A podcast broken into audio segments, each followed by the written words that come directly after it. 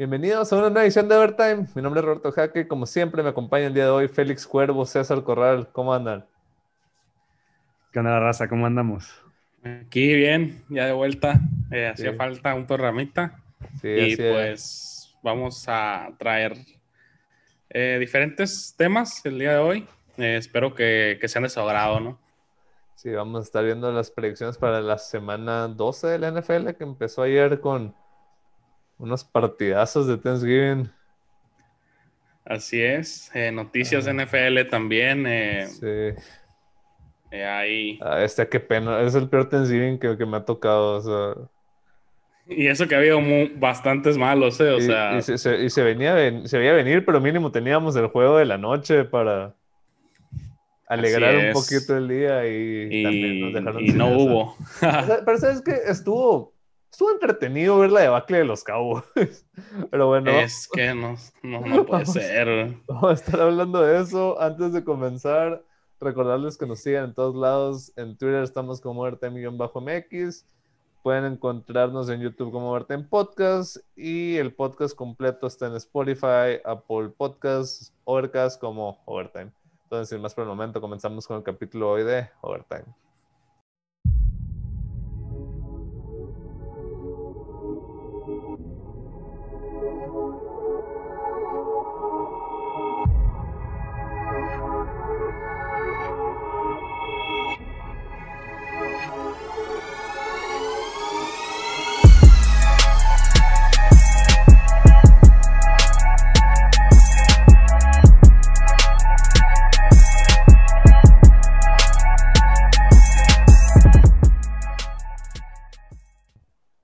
Comenzamos predicciones, semana 12.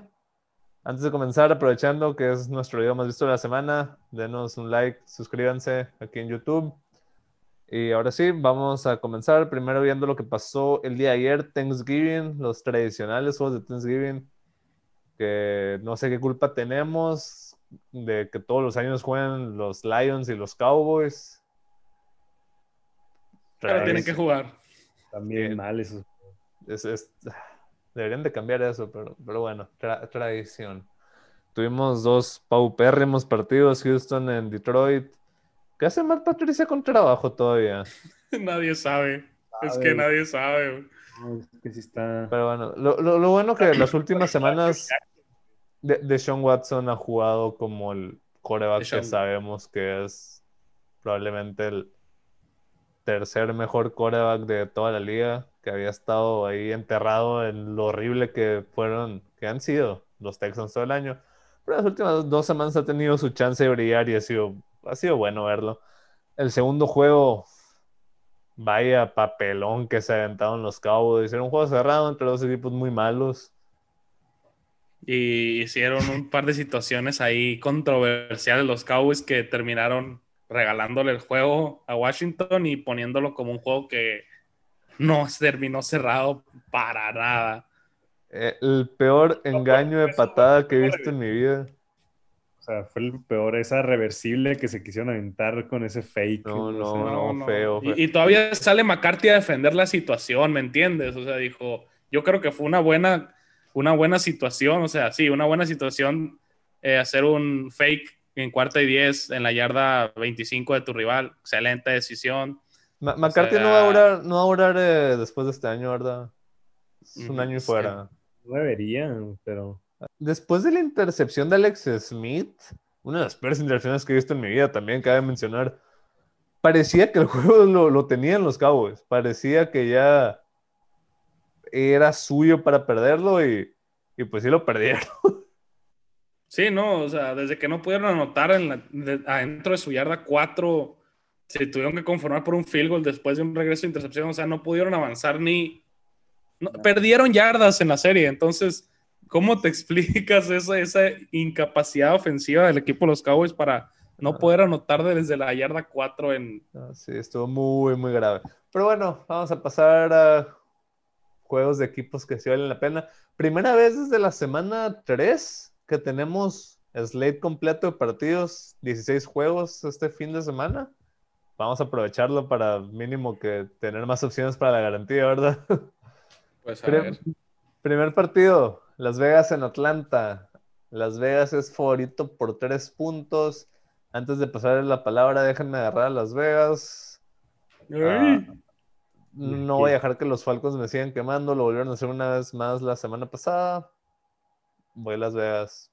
Es que no es como que digas que los Falcons te sigan quemando, sino que hay que darle muchos méritos a los Raiders que sí están jugando muy bien. Sí, o sea, los Raiders son muy, buen equipo. Los Raiders son muy buen equipo ahora mismo. Y Derek Carr está jugando a un, al nivel que se esperaba ver de Derek Carr, la verdad. Eh, muy buen coreback contra una de las peores defensas por pase que hay en la liga.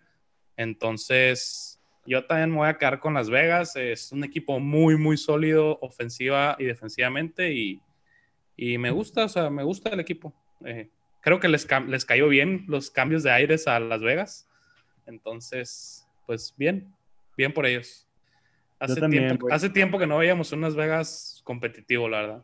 Bueno, unos Raiders. nunca habíamos visto Las Vegas competitivos. Unos Raiders, unos Raiders, unos Raiders. Sí, nos burlamos cuando hicieron la contratación de Gruden, pero parece que está dando frutos. Siguiente partido, Arizona en New England. Dos equipos que una semana pueden parecer de los mejores equipos de la liga y la otra semana parecer de los peores. Es favorito New England por un punto. Yo creo que nomás porque son locales. Los Cardinals hacían el mejor récord, pero también porque al principio de temporada tuvieron un calendario muy fácil. Mientras que los Pats vienen de una de sus peores actuaciones del año cuando parecía que estaban reviviendo en la contención para playoff. Parece que ahora su única esperanza es un rumor que está flotando que a lo mejor quieren subir los playoffs a ocho equipos para esta temporada.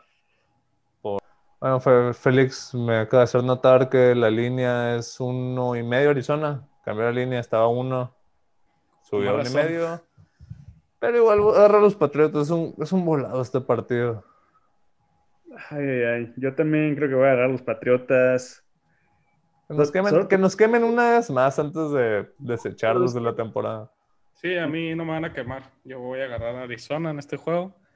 Es que no eh, sí, es que, es que lo que les hizo de Sean Jackson, el juego de Sean, de Sean Watson la, semana pasada, siento que se puede replicar por la velocidad y la elusividad de Kyler Murray, entonces creo que puede haber, haber un pequeño problema. Sí, de hecho también es la mayor preocupación que tengo para ese juego de esta semana. Ah, bueno, siguiente partido, los Giants van a Cincinnati, es favorito el equipo de Nueva York por seis puntos, porque Cincinnati sin burro es una lástima. Al mismo tiempo, no sé si los Giants deberían ser fuertes por seis contra nadie, aunque bueno. Esto es una falta de respeto, güey, o sea... Si los Giants ganan, son el primer lugar de la división, entonces supongo que hay que tener al campeón divisional darle respeto. Pero es que algo que también hemos visto en las últimas semanas es que la defensa de Giants ha estado muy bien. Sí, sí, los Giants son un buen equipo con mal coreback. Con muy mal coreback. Yo creo que voy a ir con Giants, que es algo que normalmente agarramos a Cincy. Ya tenemos varias semanas agarrando a Cincy.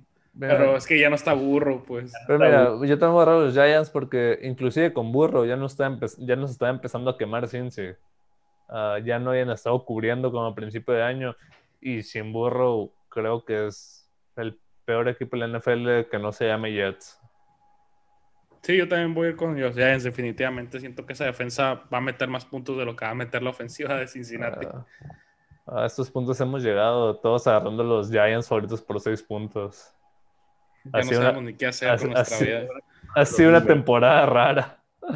Eh, siguiente partido, bueno, los juegos de la semana, a lo mejor no es más espectacular, podríamos inclinarnos más a lo mejor a Kansas, Tampa, pero este partido tiene más implicaciones, probablemente es un juego por la división. Tennessee en Indianapolis, si gana Indianapolis este partido, creo que la división esa se acabó, sería de los Colts por completo. Pero si gana Tennessee, se pondrían en el asiento de enfrente en esa carrera divisional. Favorito de Nápoles por tres. ¿Qué opinan de este partido? Es muy, muy difícil de, de predecir porque van a ser unos equipos que van a salir a darse con todo a final de cuentas, ¿no? Eh, saben lo que implica el partido. Eh, es un juego de playoff para los dos equipos eh, y se va a ver nivel bastante, bastante alto de, de fútbol americano. Son dos muy buenos equipos, una buena defensa, una buena ataque contra, una buena ataque terrestre. Indianapolis tiene de las mejores defensas por tierra que hay en la liga, si no es que la mejor. Y va a estar muy, muy interesante este matchup. Eh, Philip Rivers no me no convence a nadie, ya está muy bien sabido esto. Eh, yo creo que me voy a quedar ahora con Tennessee. Creo que Aquí, es cuando Eric, aquí es cuando Eric Henry empieza a agarrar carrera a los playoffs. y, y, si es la misma historia que el año pasado, cuidado con, con este equipo. Ay, ay, ay. Es que es muy complicado porque Indianapolis está jugando muy buena defensa. Yo voy a ir con Tennessee también. Me duele, o sea, va a, ser, va a ser un muy buen juego. Mira, el primer partido fue un muy buen partido que al final se separaron los Colts, pero los Titans tenían total control de ese partido hasta que su pateador lo echó a perder. Y ya acaban de designar a Brett Kern como posible jugador que volvería de, de Injury Reserve. Y está raro estar poniendo las esperanzas del partido en el despejador, pero a final de cuentas eso se... Eso fue lo que acabó decidiendo el primer partido, el despejador.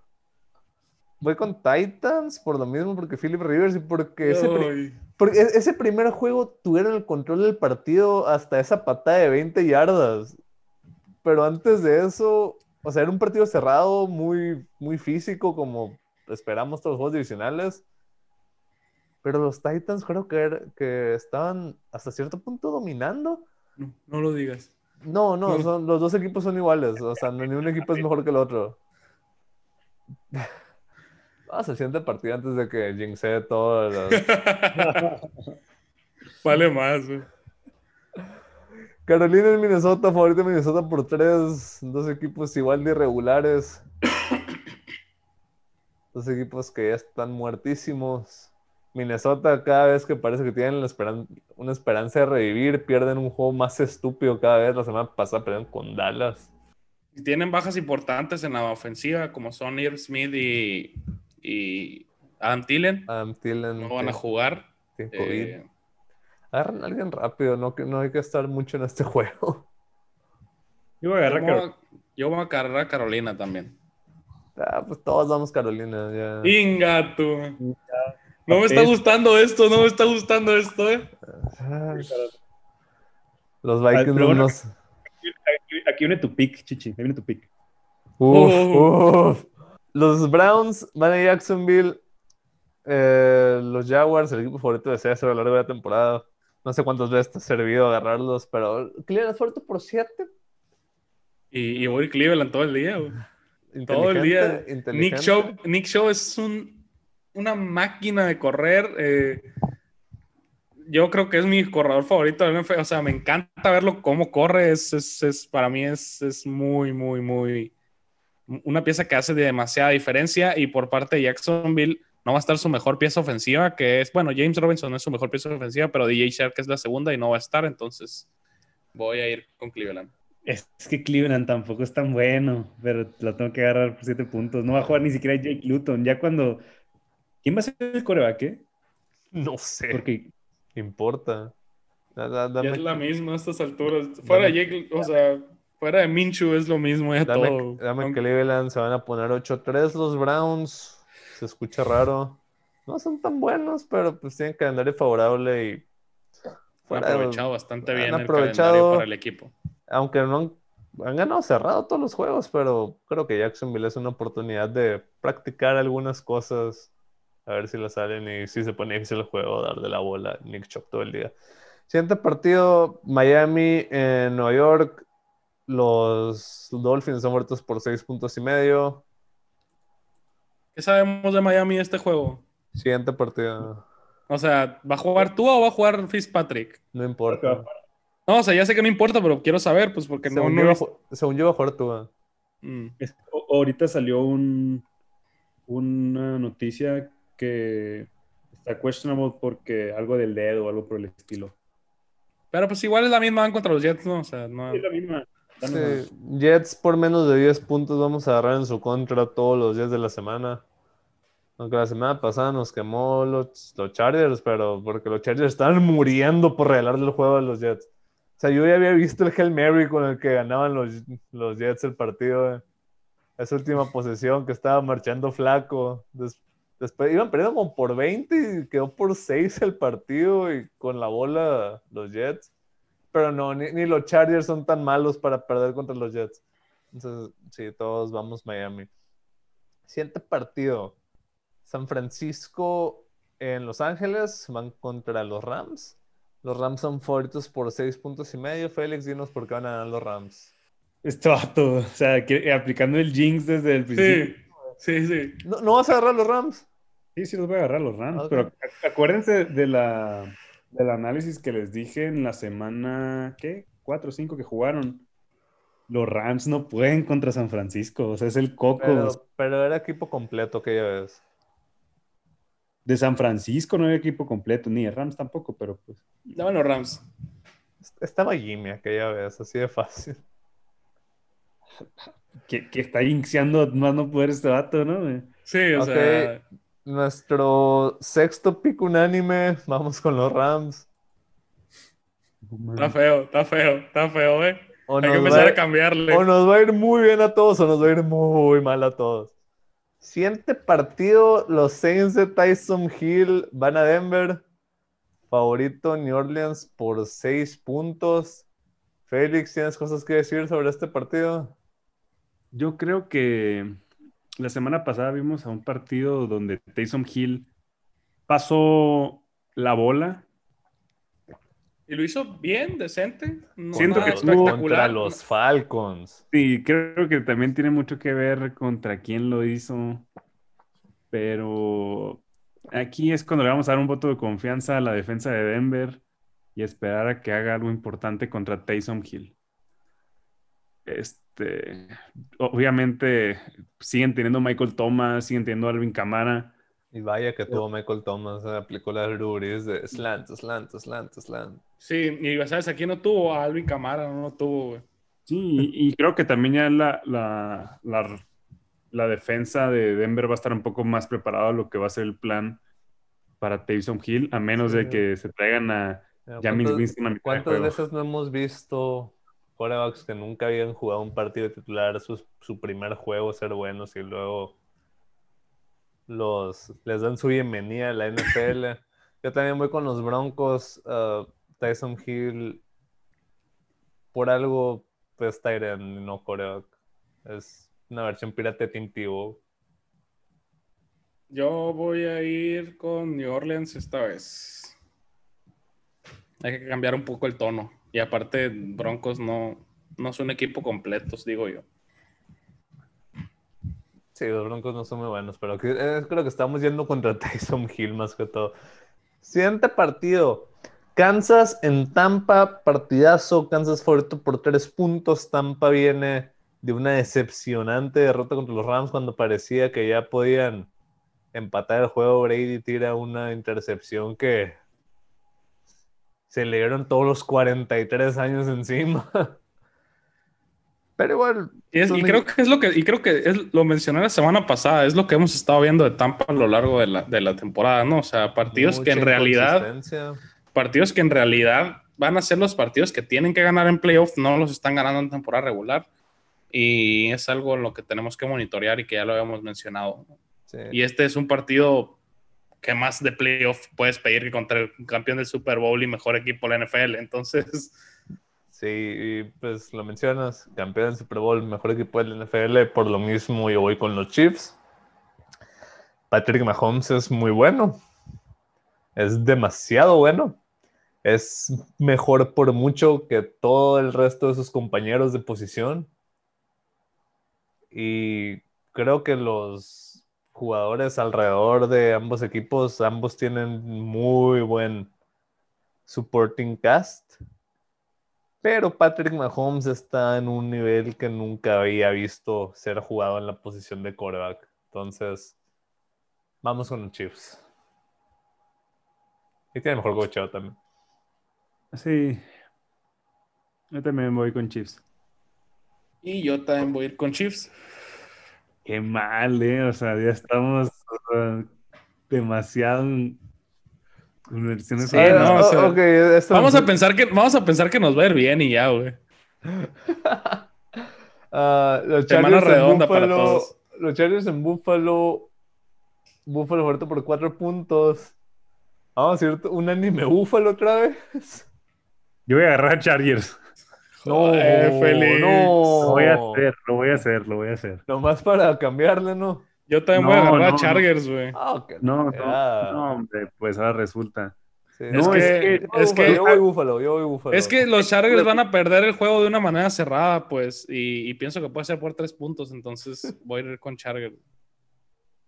Yo voy Buffalo porque los Chargers van a No me sorprendería que entraran ganando. Mira, los Chargers van a perder y si ya creo que un equipo va a perder cuatro puntos no Es es que- suficiente como Es para que de Buffalo, ah, agárrale. Buffalo es mejor equipo, güey.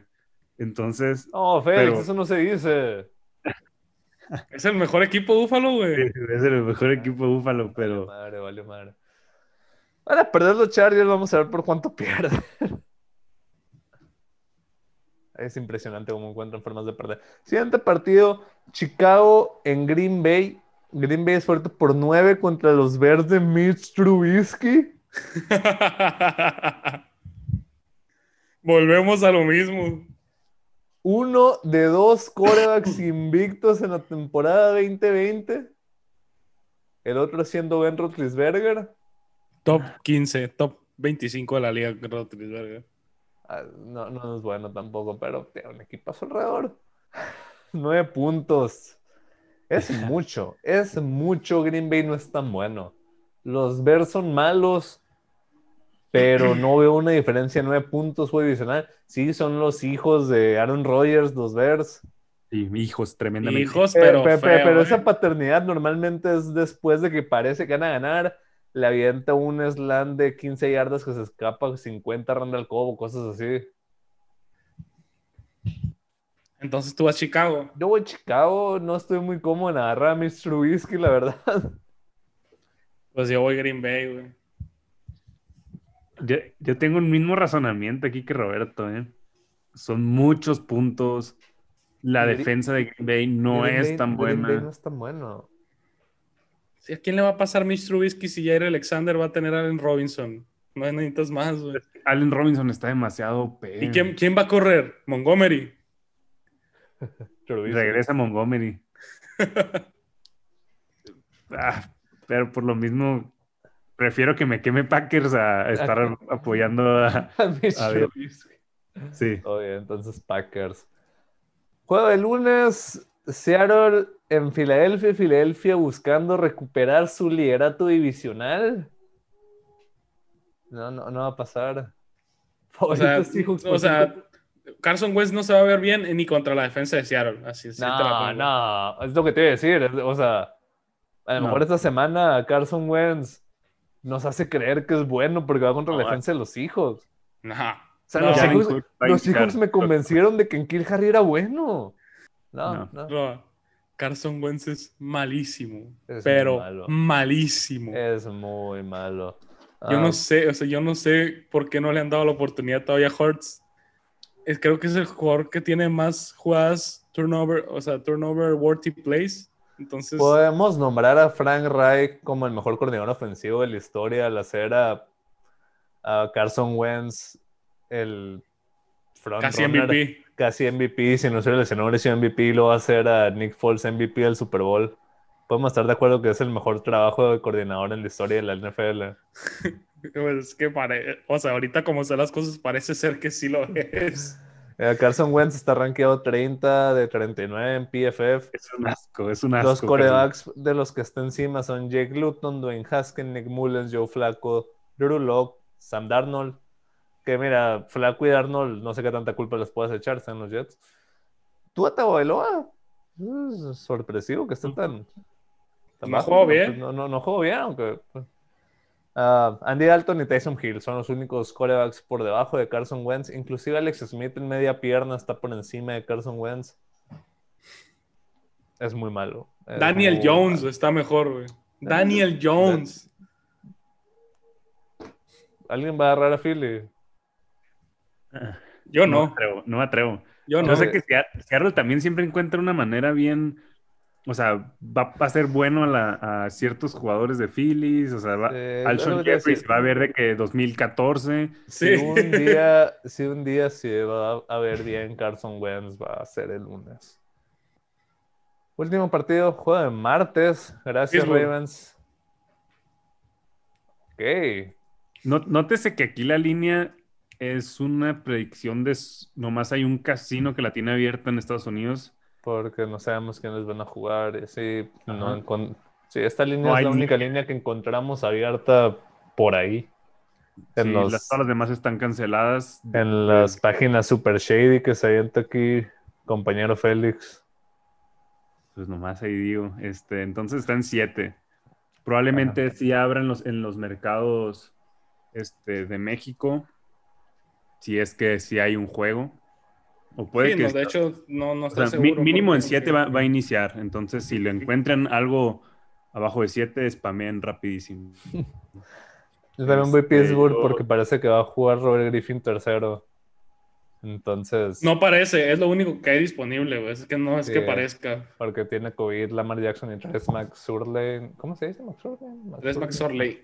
McSorley. McSorley no tiene COVID, pero creo que estaba en COVID list. O sea, no está confirmado que tenga, según yo. Eh, igual nunca los vi, nunca jugó un juego de NFL y fue un se- sexta ronda, séptima ronda. No. Sí, y luego súmale que J.K. Dobbins, que se está viendo muy bien, muy Ay, bien, Muy bien. también tiene COVID. Mark Ingram también está en la lista de, de COVID. Los dos centros están en la lista Ah, de COVID. van La a línea, jugar- la, la línea defensiva creo que no está, todo en COVID también. Si es que Jimmy partido Smith. lo van a jugar cajeros del Walmart. Jimmy, Jimmy Smith no va a jugar. eh, eso es. No, pero ese güey se la pasa lesionado. todo, sí, pues, o sea, e- es más, güey, la, la semana pasada estaban jugando con línea banca, la línea banca tiene COVID, el único activo es Eric Wolf, entonces, mm, para que vean ahí, ¿no? Más o menos. Eh, Por eso los, Ravens, voy a agarrar a Pittsburgh también. los Ravens parece que no van a pasar playoffs si siguen así. Mira, probablemente esto haga que pueda entrar en vigor la regla que te dije al principio de meter el octavo equipo, el ver cómo se muere tan descaradamente por causa del COVID una temporada. Entonces, vamos a ver qué pasa, pero sí esta semana creo que Pittsburgh. O sea, yo creo que la regla esa de los ocho equipos viene más bien por, por lo que está pasando en este momento con los Ravens. O sea, porque todo el mundo sabe que si fuera un equipo totalmente saludable, no, o sea, no hubiera, o sea, este juego a lo mejor Y hasta un, lo y ganan. hace un partidazo. o sea. Ujú, Entonces, sí. Steelers, chance de quedar invictos. Altísima. Le queda juego contra Kansas, ¿no? Mm, déjame. Según yo, no. No. Ahí te va el calendario. Ravens sin nadie. Washington, Bills, Bengals, Colts, Browns. Digo que sí pierden mínimo un juego. Y mira, últimamente se pueden ir 16 no son favoritos para ganar. Sí, no, ni imposible. O sea, nunca van a ser favoritos mientras te cansas ahí. Mientras no se lesione Patrick Mahomes. O le COVID en playoff. Y aparte, Rotlisberger, o sea, todos sabemos que la posición de quarterback en playoffs es tan importante y Rotlisberger. No, pero no, no- no hay que quitarles mérito, han hecho un temporadón los Steelers. Y ya habíamos visto los, ah, lo que sembraban la temporada pasada, donde pues, creíamos que a lo mejor inclusive tanqueaban, fueron competitivos todo el año y este año estamos viendo los frutos de eso. Pero bueno, con esto terminamos entonces todas nuestras elecciones. Vamos a empezar a garantía de la semana. Ya toca empezar, creo que a ti, Félix. ¿Qué te gusta, Félix? ¿Qué te gusta? Ay, ¿qué me gusta? Voy a agarrar a los Chiefs. Chiefs menos tres. Era de mis candidatos. Está divertida esa línea. Sí, me, me- me gusta, me gusta. Y aparte, pues también, o sea, son dos equipos candidatos a Super Bowl. Pero Patrick Mahomes está viendo muy bien. Digamos, o sea, la defensa de Chiefs no se ha visto tan bien ¿Ya, últimamente. ya es favorito Mahomes para ganar MVP o todavía seguimos con el mame de Russell Wilson? Sí, ya, yo creo que ya. ¿eh? No, ya, tiene- ya, ya, ya. No, es que Mahomes. Pero es que también ya sabes cómo es la raza que se empieza a hartar. Sí, sí. En un momento, en un momento Sí, pero es que no, no, a no puedes. Allen. Se la querían dar a Josh Allen ya con eso. Ey, sí, se veía bien al principio de temporada, pero, pero sí, ya. Yo. Voy a agarrar a Cleveland. Ah, no suena bien eso. Son los Browns. Tú lo dijiste, Eh, Jack- Jacksonville es el segundo peor equipo de la liga, güey. Ah, sí, totalmente. Pero bueno, hablando de equipos malos, yo estoy entre Miami porque los Jets son una total desgracia y los Raiders porque Atlanta es una total desgracia. Es más desgracia los Jets, pero Las Vegas es una línea más baja. Y no sé quién va a ser el quarterback de Miami, no sé quién sea el mejor quarterback de Miami tampoco. Vamos con los Raiders. Sí, está bien. Está... Yo también la tenía planeada, pero dije, vamos a ir un poco Eh. alternativo, güey. Es, es una de las que dices de que es un equipo bueno contra un equipo malo. Ca- Cabe aclarar que yo, si hubiera podido, hubiera agarrado la de Houston, pero pues como es en jueves, tratamos de evitarlo, entonces. Sí, que de, hecho no sé por qué lo hacemos. O sea, creo que voy perfecto en jueves. Has perdido una semana, una semana nomás has perdido. sí, la Creo única que, per- la, la única que perdí fue Tennessee contra Indianapolis. Ujú. O sea, hubiera agarrado garantía todos los jueves y, y ya perfecto todo, pero, pero pues bueno, no, no lo hemos hecho, estamos grabando después del jueves, ni modo. Pero bueno, ahí están entonces nuestras predicciones de la semana 12. Ah, y con nuestras garantías de la semana, Las Vegas menos 3 puntos en Atlanta, Cleveland menos 7 puntos en Jacksonville y Kansas menos 3 puntos en Tampa. Agarramos tres visitantes en, nuestras en nuestras garantías. Peligroso. No sé qué tanto influye si ni público hay. En Jacksonville y Tampa sí poquito público porque Florida, pero últimamente. Con eso terminamos entonces las predicciones de la semana 12. ¿Y qué les parece si tomamos un descanso y en un momento volvemos con Overtime?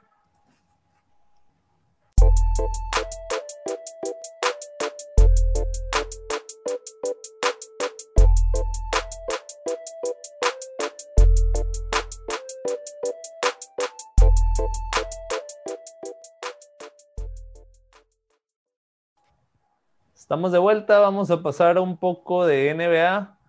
Acaba de pasar toda la locura del periodo de agencia libre, todavía queda uno que otro jugador disponible, pero lo importante ya pasó. Todavía está disponible Anthony Davis, pero Pero pues todos sabemos por qué está disponible, ¿no? Pero bueno. sí, va, a volver a los Lakers, todos sabemos que va a volver a los Lakers, no hay nada de controversia ahí. Para nada. Si no vuelve a los Lakers, vamos a grabar un video de emergencia en cuanto pase eso. Pero ¿Qué, lo- probabilidad hay que, que no regrese? No, 1%. Menos del 1%.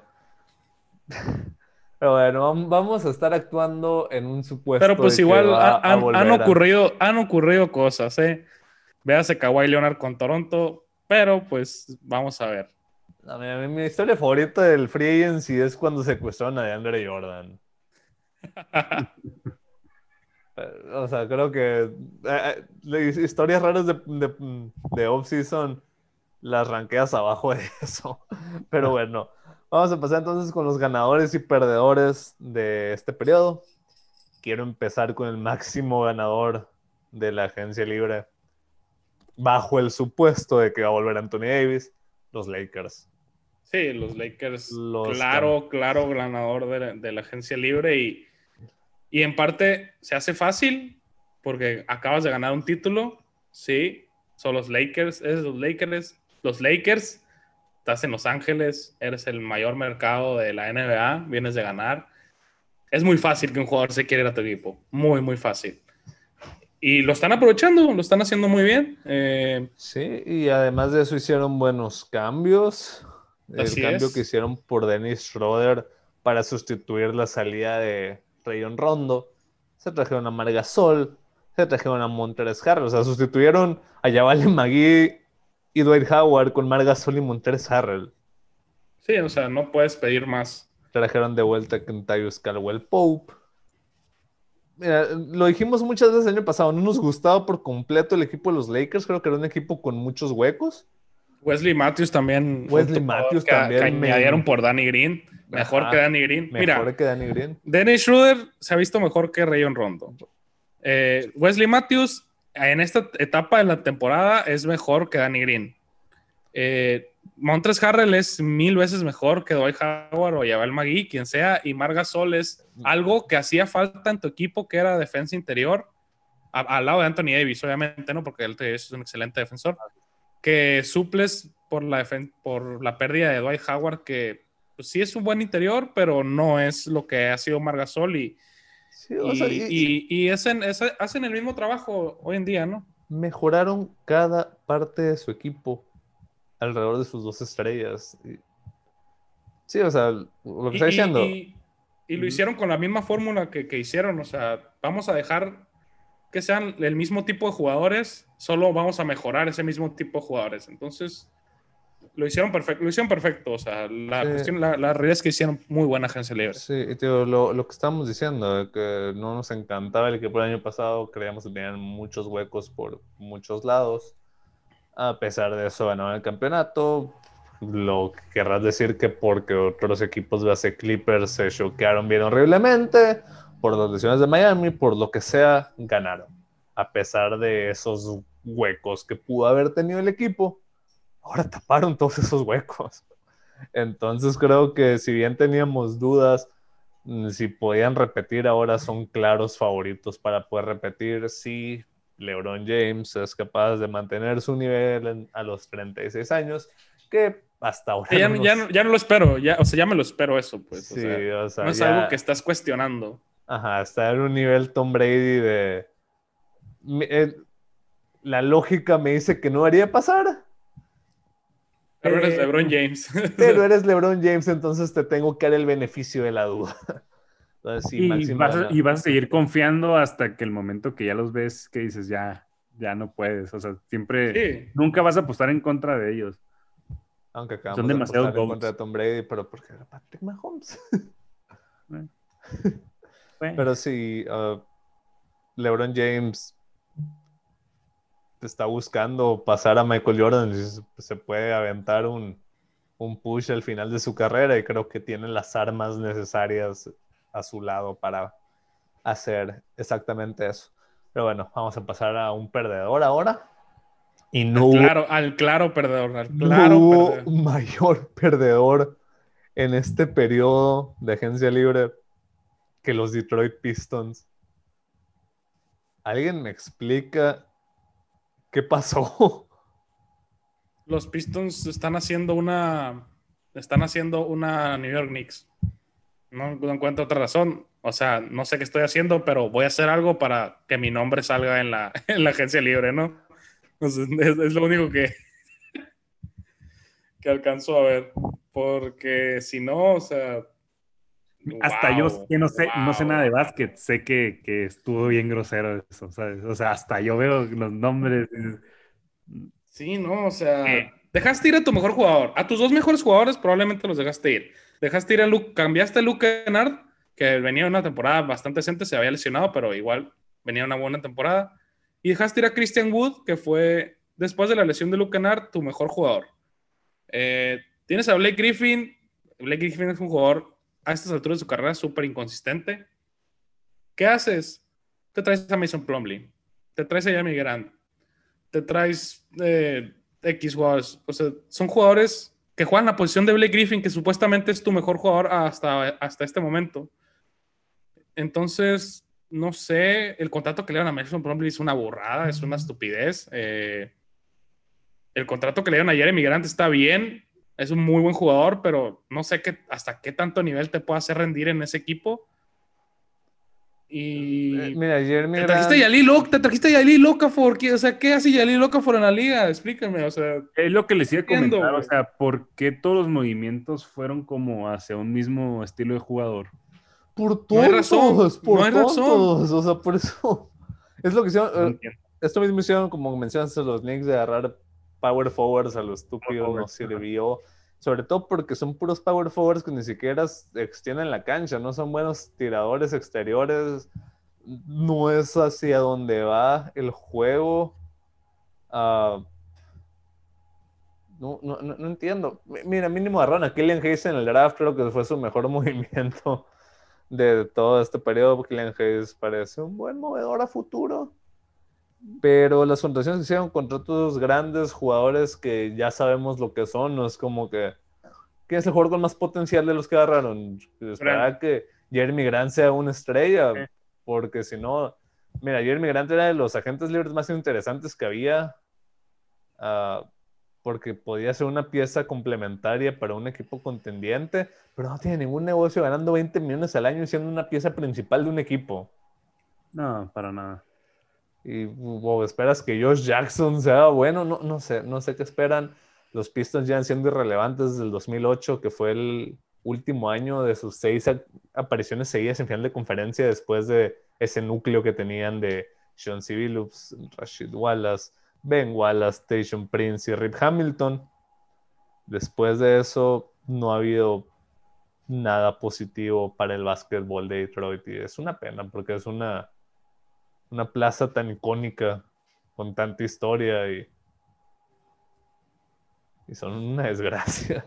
Sí, o sea, no saben lo que están haciendo, definitivamente. Bueno, vamos a pasar a otro equipo ganador entonces y quiero mencionar a, a los Suns porque después de haber cerrado también su temporada pasada ganando los últimos ocho partidos todos los juegos de la burbuja, no les alcanzó para pasar playoff por tan mal que iban, pero lo habíamos mencionado mil veces. El problema de los Suns era la cultura. Tenían todo el talento del mundo, pero era tipo equi- equipo tipo Minnesota, ah, que simplemente no, no tenían cultura ganadora por más que tuvieran todo el talento del mundo. Y les faltaba ese veterano bien colmilludo que. Ujú. Les faltaba alguien que les Puede vaya a levantar, los vaya a levantar en el, en el vestidor y eso es lo que va a hacer exactamente Chris Paul, aparte de ser un muy, muy buen jugador. Eh, se trajeron, por si fuera poco, se trajeron a otro jugador líder eh, fuera de la cancha como los Jay Crowder.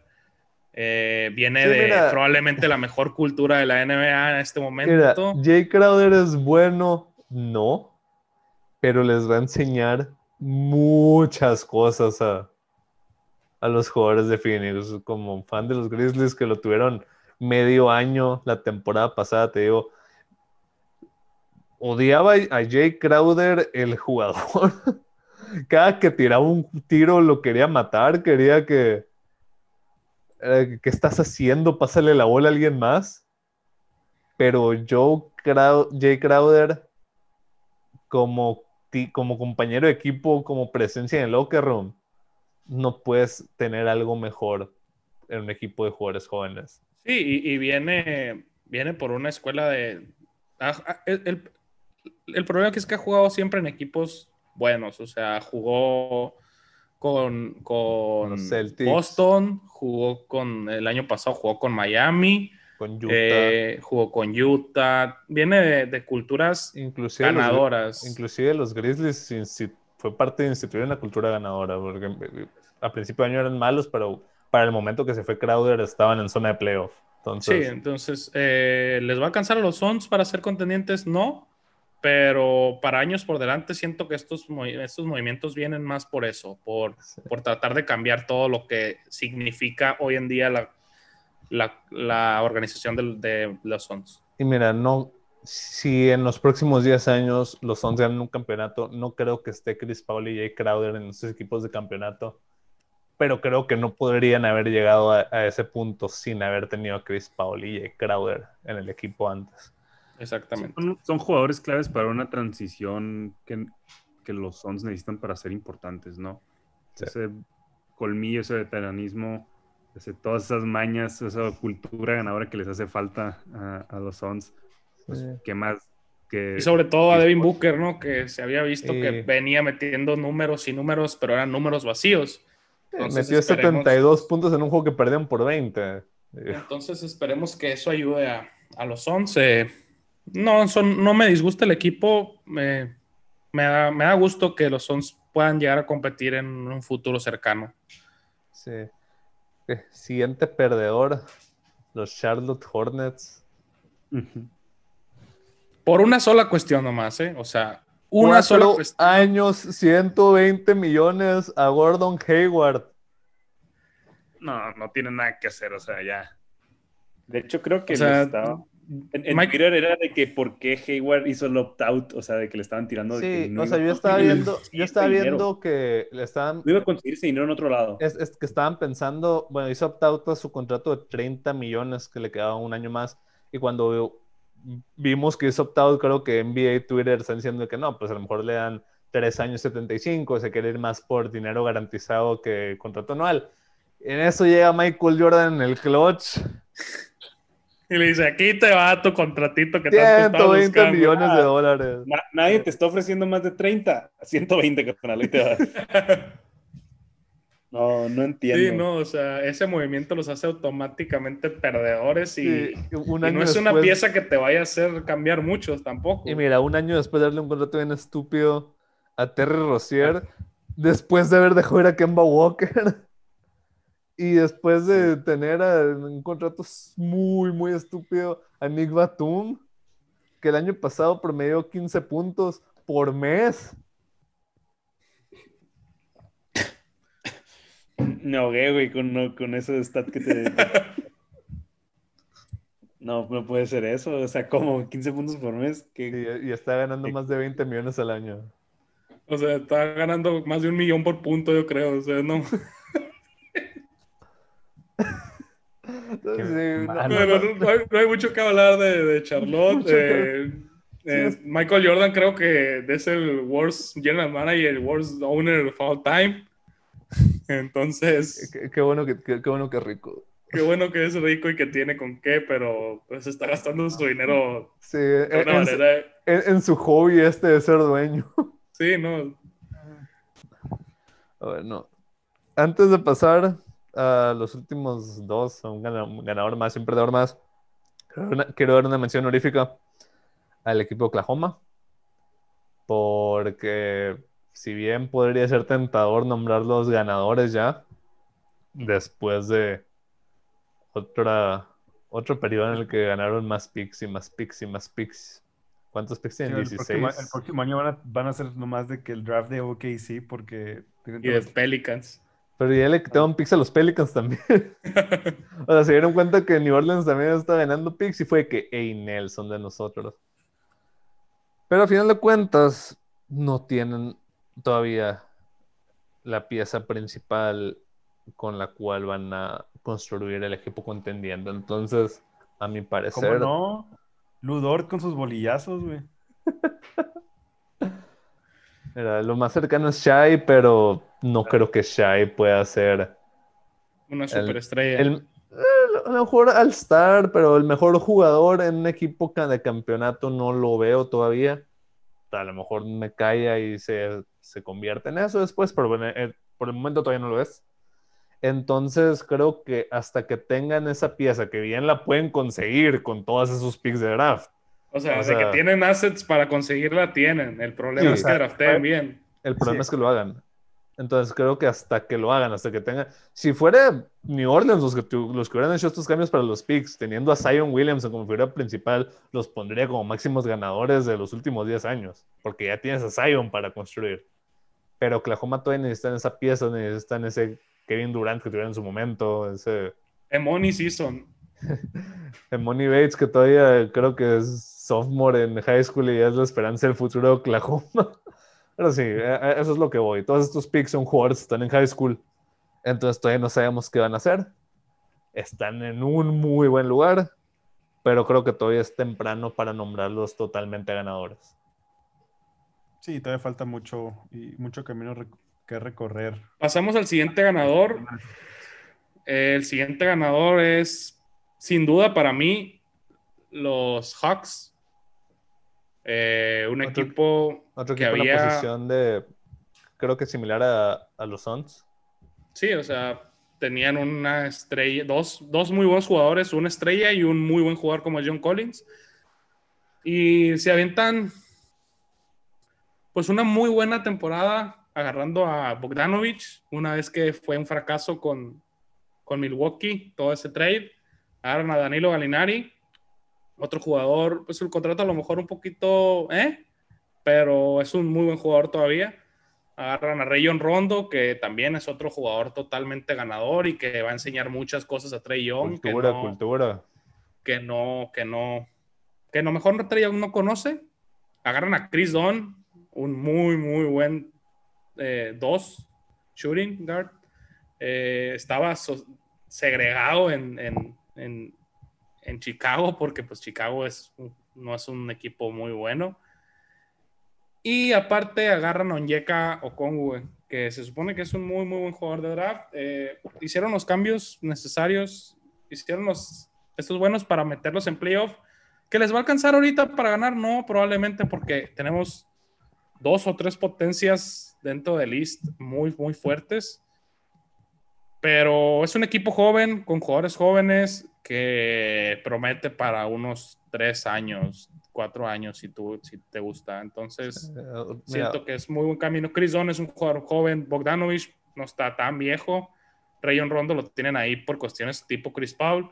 Eh, Danilo Galinari va a tener tres años, creo que, de contrato. Y, y aparte tienen un core muy, muy, muy joven con, con Werther, con Collins y con Trey Young. Mira, aquí lo importante es que Rayon Rondo le enseña a Trae Young cómo no ser un cono de tráfico en la defensa. Y si mejora eso, Trae Young sí se hace. Ni siquiera te pido que sea un, un defensa promedio, simplemente que no es el peor defensa de la liga. Y está muy interesante lo que está haciendo el equipo de Atlante. Como dices, el este es muy débil, lleva siendo muy débil 15 años. Entonces, ¿le puede alcanzar eso a Atlanta para meterse a playoff? A lo mejor que te barra Milwaukee. Pero eso es experiencia y de eso aprendes, de perder juegos importantes que eventualmente los vas a poder ganar. Y como dices, estos jugadores van a mejorar la cultura. Ya para terminar, un perdedor más. El equipo de Milwaukee. Mencionabas a Bogdanovich hace un momento. Ah, Bogdanovich. Parecía que ya lo tenía Milwaukee el mismo día que habían hecho un cambio por, por Drew Holiday, en el cual Unas empe- horas después. empeñaron todo su futuro. Cinco picks por el Drew Holiday. Que es mucho, es más de lo que le dio Drew Holiday, además de haber dado a Eric Bledsoe y, George Hill. y George Hill. Uf. ¿Vale eso Drew Holiday? No. Pero esta fue una situación tipo lo que tuvieron que dar por Paul George en su momento los Clippers, donde era un 2 por 1, porque realmente también estabas cambiando por Kawhi Leonard. Digo, tampoco no compares a MVP candidate Paul George con Drew Holiday, no, pero No, pero igual. no, esto es el caso, me, me refiero a que es un caso que no estás haciendo un cambio por Drew Holiday, estás haciendo Ah, un sí, ¿no? cambio para que se quede Giannis. Entonces, por ese lado lo entiendo, porque mira, a final de cuentas, si se queda Giannis, esos picks no valen nada. Y si se va Giannis, estás jodido de todas formas, entonces igual vas a estar más jodido sin los picks, pero estás jodido. Sí, y Milwaukee no es un equipo históricamente, así que digas Que traiga gente que, libre. es- que siempre, no, y que siempre esté compitiendo. Entonces tienen ese periodo de, tienen a lo mejor ese parte li- libre ahí de que si somos malos en dos años más, no importa, o sea, fuimos buenos un buen rato y creo que con eso la gente se va a mantener feliz. Pero sí, o sea, Están yendo in perdedores, para mantener feliz a Giannis. perdedores sí, porque pienso que pierden con el cambio de Holiday. Eh, Sí, ¿Les puede alcanzar para ganar? Sí, a lo mejor sí, y eso Pero la, puede la- la- cambiarnos toda nuestra perspectiva, pero No, hoy pero, en pero- día... pero- pero es que mira, mira. Si se hubieran traído a Bogdanovich, además de Drew Holiday, creo que hubiera valido la pena el cambio. Porque Holiday y Bogdanovich creo que sí los pudo haber llevado a ese otro nivel, pero puro Holiday, ¿qué tanto cambia el equipo al mismo equipo que se quedó corto los últimos dos años? Sí, ¿no? Y, y- pierdes a un jugador titular y a, a tu, a tu banca del titular, como son George Hill y Eric Bledsoe, a lo mejor, pues yo jugaría mejor que los dos, definitivamente, pero no creo que te cambie tanto la situación. Eh, creo que Milwaukee está ahorita en un punto en el que necesitan hacer cambios en mitad de temporada como para ponerse favoritos. Bueno, favoritos van a estar, pero para ponerse, para dar ese salto que necesitan. O que ya ni se entra a otro nivel completamente en el solo todo. Y, y, siento que perdedores básicamente porque con el trade de Bogdano y se sentían completos y no buscaron hacer más cosas. Entonces se pudieron haber movido si ese trade no hubiera, no hubiera sucedido y a lo mejor estaríamos hablando de que ahorita tuvieran en un en trade a un Danilo Galinari o a un Luke Kennard o algo así que les pueda dar ese salto y se les fue todos los movimientos pensando que ya tenían su pieza en Bogdanovich y exactamente. y por eso mismo pienso que son más perdedores que un equipo inclusive como los Rockets que, que probablemente a mitad de temporada ya no tengan a Russell Westbrook ni James Harden por ahorita parece que no los van a cambiar pero igual no se sabe no Ah, se viene una de las temporadas más importantes en la historia de Milwaukee. Se va a decir muchas cosas de la franquicia y si, tienen, si vuelven a tener una salida decepcionante como los últimos dos años, Janis a Miami. Y ahora tienen un problema grande que se llama Kevin Durant. Entonces vamos a tener que estar pendientes también de, de los Nets porque es otro equipo muy, muy completo y muy, muy bien coachado que les puede, les puede traer dolores de cabeza en playoff, ¿no? Bueno, Félix, pregunta la grande de la temporada. ¿Quién es tu equipo? Yo nunca he cambiado de equipo, güey. Siempre he sido Lakers, güey. Este Toda la vida, güey. Toda la este vida he sido este Lakers. Todo bien, pues, todo bien. bueno, ah, ¿algo más que quieran agregar? Eh, nada, nada, la verdad. Eh, muy buena agencia libre, bastante movida. El draft un poco flojo en cuestiones de cambios, no nos gustó tanto, pero la agencia libre creo que no decepcionó.